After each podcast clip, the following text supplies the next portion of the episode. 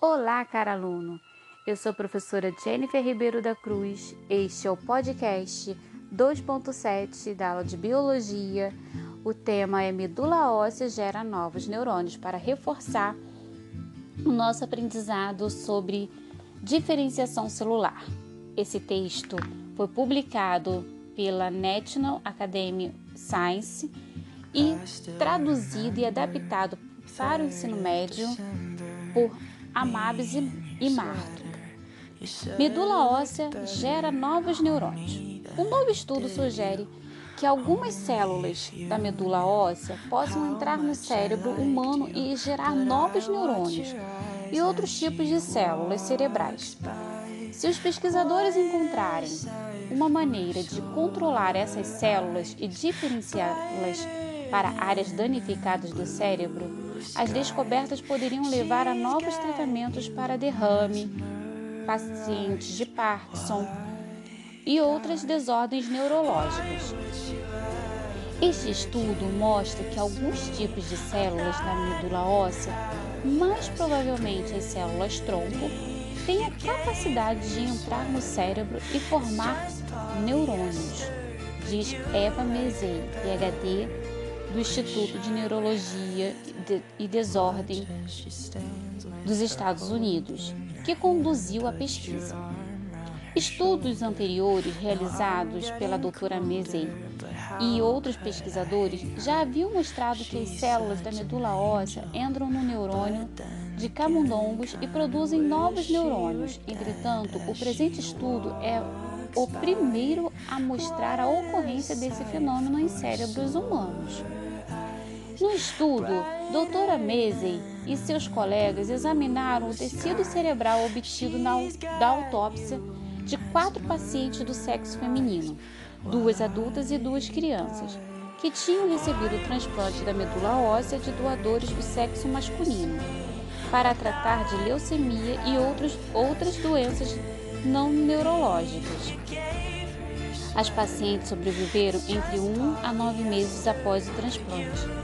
Os pesquisadores procuraram por células masculinas que contêm o cromossomo Y no tecido cerebral. Esses cromossomos nessas células serviram como uma maneira prática de distinguir células derivadas dos doadores daquelas das pacientes que receberam um transplante. Foram encontradas células com o cromossomo Y no tecido cerebral das quatro pacientes. A maior parte das células derivadas da medula óssea eram células gliais, células de suporte e outras células não neuronais. Entretanto, um pequeno número de neurônios em cada cérebro também continha cromossomos Y, mostrando que essas células se desenvolveram a partir das células transplantadas da medula óssea.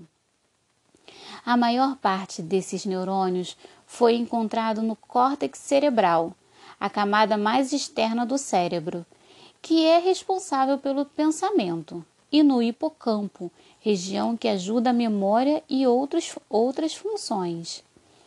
As células com cromossomo Y apareciam em grupos, em vez de estarem dispersas pelo cérebro randomicamente. Os grupamentos às vezes continham tanto células neuronais quanto não neuronais, sugerindo que uma única célula-tronco pode migrar para áreas carentes dentro do cérebro e, então, se diferenciar em diversos outros tipos de células, diz a doutora Mesey. Os grupamentos também podem resultar de um grande número de células da medula que são chamadas para locais específicos do cérebro.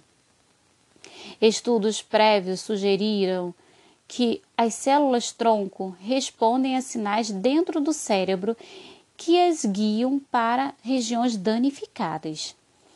As seções cerebrais com um maior número de células derivadas das células-tronco pertenciam a pacientes mais nova que tinha recebido o transplante aos nove meses de idade e sobreviveu por um tempo maior do que as outras pacientes. Nove meses também.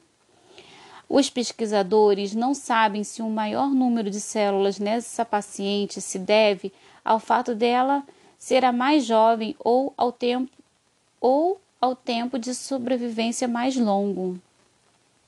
O número de neurônios derivados da medula identificados nos tecidos cerebrais humanos era muito menor que o identificado nos estudos em, com camundongos.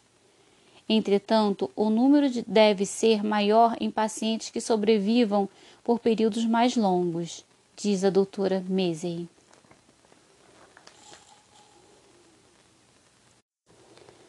E através dessa leitura vocês podem perceber a aplicação e o estudo da diferenciação de células e tecidos, o quão é importante para a saúde humana.